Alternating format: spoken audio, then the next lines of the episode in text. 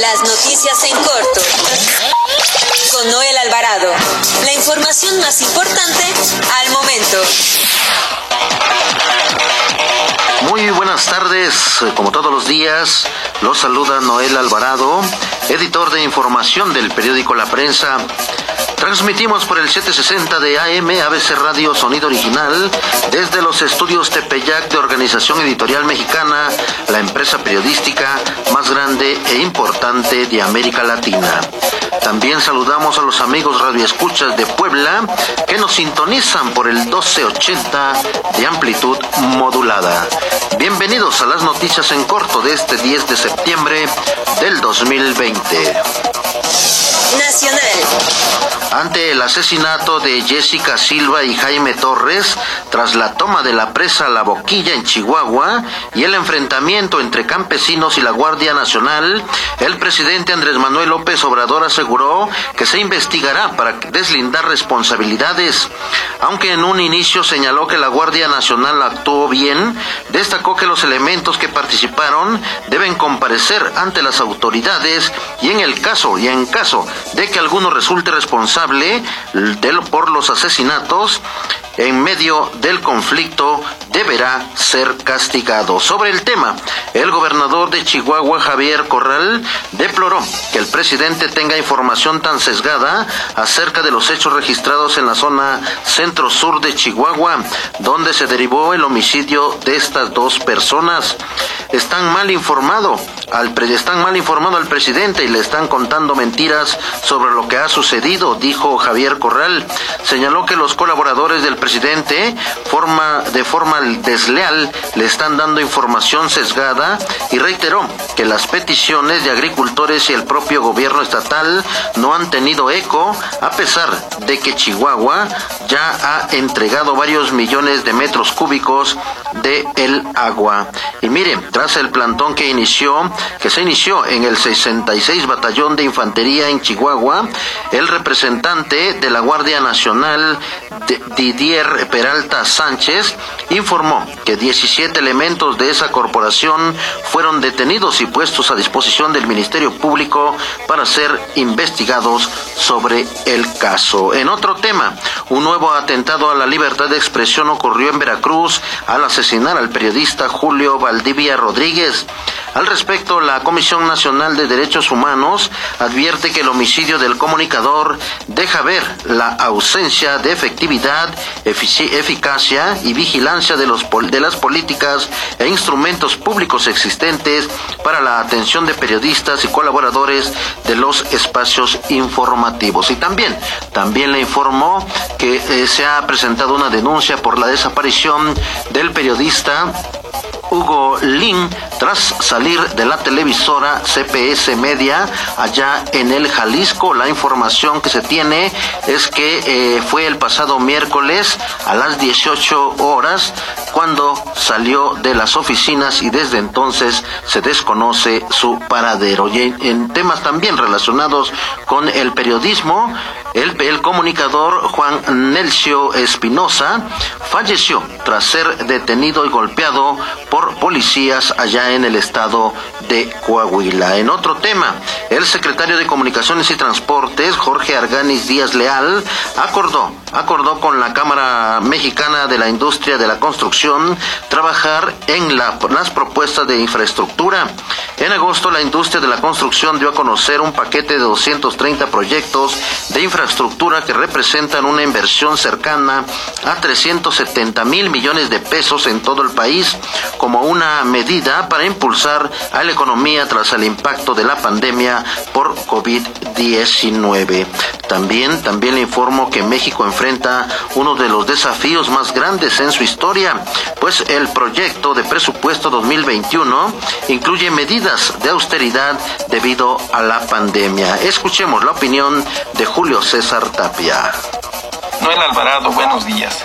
México enfrenta uno de los desafíos más grandes en su historia, pues el proyecto de presupuesto nacional 2021 incluye medidas de austeridad para hacerle frente a la crisis económica que enfrenta el país, en parte debido a la pandemia, pues como ha dicho el secretario de Hacienda Arturo Herrera, que este 2020 el gobierno terminaría con sus ahorros debido a que se estarían usando para enfrentar la emergencia sanitaria. Ello impactará seriamente en las familias y bolsillos de los mexicanos, ya no se diga en temas de seguridad pública. Por ello resulta necesario que los tres órdenes de gobierno se sumen a tan importantes tareas, pues la difícil encomienda de gobernar no debe tener bandera política y el hecho que gobiernos estatales renuncien a la CONAGU y el gobierno federal sea pasivo ante dicho manifiesto, solo pone en evidencia el nulo compromiso de nuestras autoridades para dialogar y llegar a acuerdos mutuos en beneficio un pueblo que hoy más que nunca requiere de verdaderos políticos comprometidos con su país.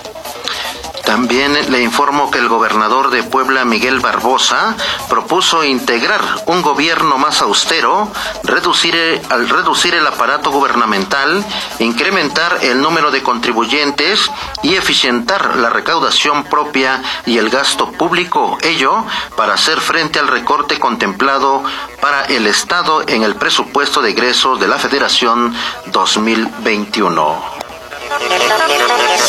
Metrópoli. Legisladores del Congreso de la Ciudad de México promueven una iniciativa para castigar con cárcel y pérdida de todo beneficio sucesorio para quien abandone a menores de edad, adultos mayores y personas vulnerables en alguna institución casa, hogar o asilo. En el documento que será analizado por integrantes de la Comisión de Administración y Procuración de Justicia del órgano deliberativo, se fundamenta que 7.2% de la población tiene 65 años o más y casi la mitad enfrenta como problema más importante la pobreza al no tener posibilidades de acceder a un empleo bien remunerado. En otro tema, el gobierno de la capital del país descartó aumentar impuestos para el 2021, aunque el entorno económico es difícil derivado de la pandemia de COVID-19.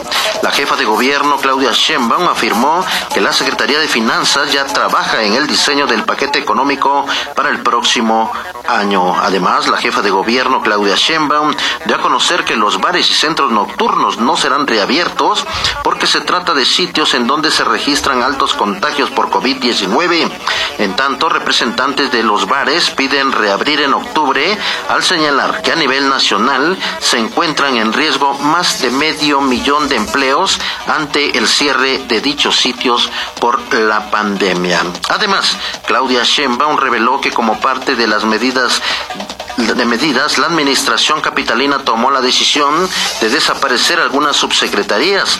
Explicó que funcionarios con cargos de subsecretarios fueron reubicados a otras plazas con la finalidad de bajar el gasto corriente de la administración capitalina. También le informó que el gobernador del Estado de México, Alfredo del Mazo Maza, reiteró la importancia de apoyar la reactivación de las empresas y los negocios afectados por la contingencia sanitaria y aseguró que al apoyarlos se mantienen y se generan fuentes de trabajo que impulsan la economía de las familias. Escuchemos al gobernador Alfredo del Mazo.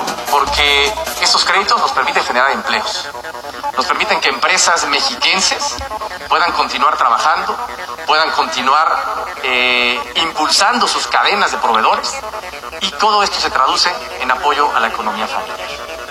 Este es un programa de los que estamos impulsando muy importante, así como lo estamos haciendo con programas de microcréditos para las microempresas y pequeñas, programas de apoyo a proyectos productivos de hasta 25 mil pesos para impulsarlo apoyos a em, las, empresas, dice el gobernador Alfredo del Mazo. También informo que el presidente municipal de en Estado de México, Enrique Vargas del Villar, dijo que su gobierno cuenta con el mejor sistema de salud de todo el país.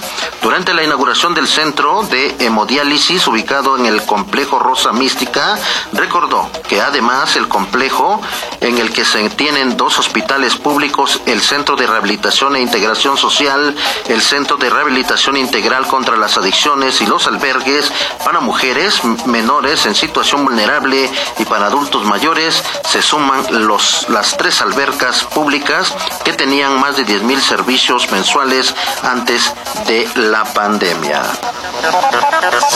Nota roja.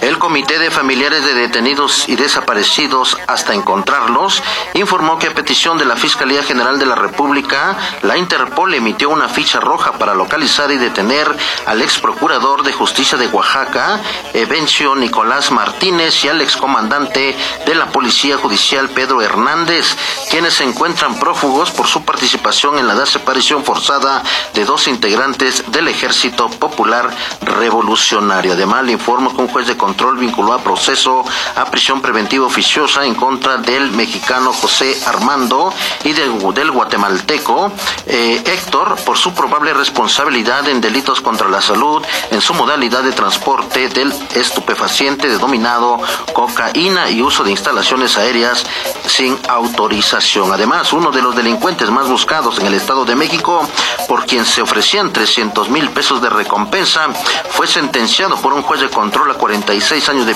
prisión por el asesinato que cometió contra hombre. Además, un sujeto identificado como Luis Alberto, que se hacía pasar como titular de la Secretaría de Finanzas del Estado de México, fue detenido por la policía mexiquense. Amigas y amigos, con esto concluimos las noticias en corto de este 10 de septiembre del 2020. Continúe con la programación de ABC Radio y con Jerry en cabina. Nos escuchamos mañana.